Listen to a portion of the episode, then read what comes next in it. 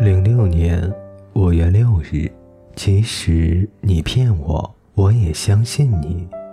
欧文生日早上四点的时候，就莫名其妙的醒来了，站在窗口拍了一张日出时的照片。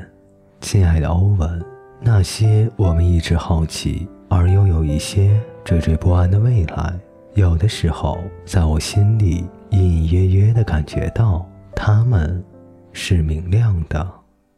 零七年五月十五日，生日。快乐，天天都上课，于是只能辞去成立饭店的工作和寿司店的工作，在家待业。想问待业是不是就是等待就业啊？没有工作的我，在辽阔的山上，每天早上吃麦片，晚上煮咖啡，一边用舅舅给我的按摩笔刮脚心，一边看英国电影、读小说、洗澡。刮胡子、做面膜，或者是在厨房打发几个小时，觉得养老可能就是这样。在荒山野岭找个工作也太难了，而且我还没有车。周日的时候徒步走了一个多小时，在葡萄园和有野鸭的湖的尽头，发现一个大公寓，似乎是酒店的样子，递了简历进去。回来的时候，路过有赌场的保龄球馆，也进去递了简历。不过我觉得录用的概率都很小。零七年五月二十日，一张面巾纸。昨天和朋友一起吃完火锅，玩真心话大冒险，轮到大家公认的是美女的同学的时候，她从来不选大冒险，真心话我出题。我说：“讲一讲你觉得最丑的一件事。”他想了很久，说：“没有。”我说：“怎么可能没有呢？”他说：“真的没有。”我说：“不可能啊！”然后场面有点尴尬，大家换了问题继续吧。我在想，一个人怎么可能没有很小的事情呢？我爸一想就能想出来一大堆。比如小学二年级的时候，有一次被高中混混抢了钱，他从后面走上来搂住我，把我带到小区里偏僻的地方。当时我很害怕的跟着他走，然后他发现我身上只有五毛钱，他很生气，他把我摁在墙角说：“你闭眼数一百个数，再回头。如果我发现你提前回头。”你就死定了。他的小道明晃晃的。我说好，然后就跑到角落里蹲了下来，闭上眼睛数数。我一直数到一百七十三，才小心翼翼地回了头。还有小学几年级我给忘了，和爸爸姨父去洗桑拿，我躺在那里被人搓澡。浴室大堂的电视上，中央六正放着一个电影，男女主角在嗨。然后我就当着搓澡的和爸爸、姨父，还有那些不认识的男人当场起立了。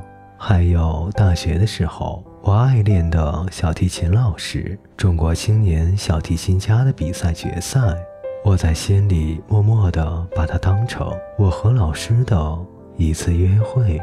第一次亲身观看这么隆重的比赛，老师带着我进场坐下，有很多人穿着很漂亮的衣服在我的面前。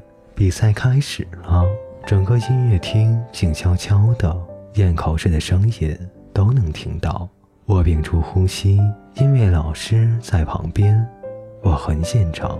然后第三个男的出来表演一个万马奔腾的曲子的时候。我咽口水的节奏跟着马蹄的感觉快了一点，一下子呛到了气管里，然后就开始不停的咳嗽，又不好意思，使劲闭嘴巴，脸涨得通红，身子一颤一颤的。老师看看我，小声问我说：“不要紧吧？”我一边咳嗽一边说：“没事。”可是就是很难受，忍不住一直咳嗽。最后，我前面的人都转过头来看我，有笑的，也有皱眉的。后来我被老师带了出去，也不知道那男生得奖了没有。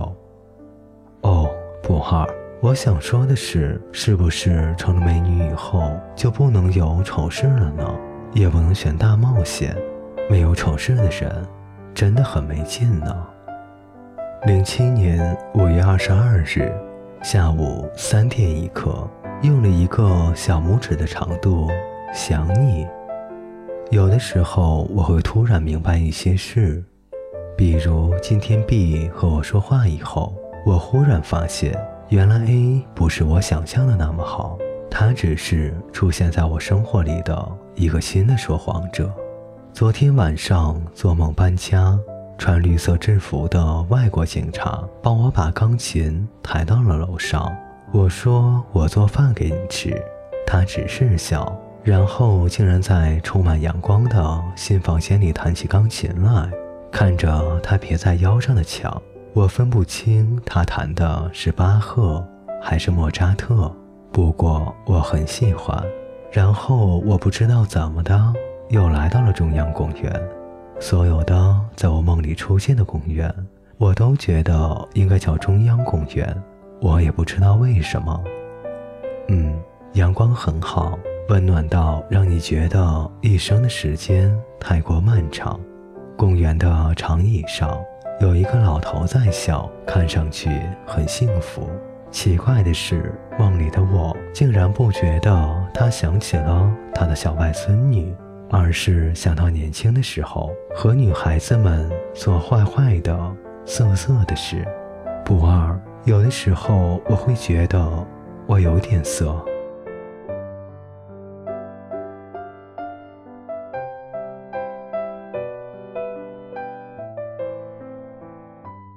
各位听众朋友，本节故事就为您播讲到这里，感谢您的陪伴，我们下节再见。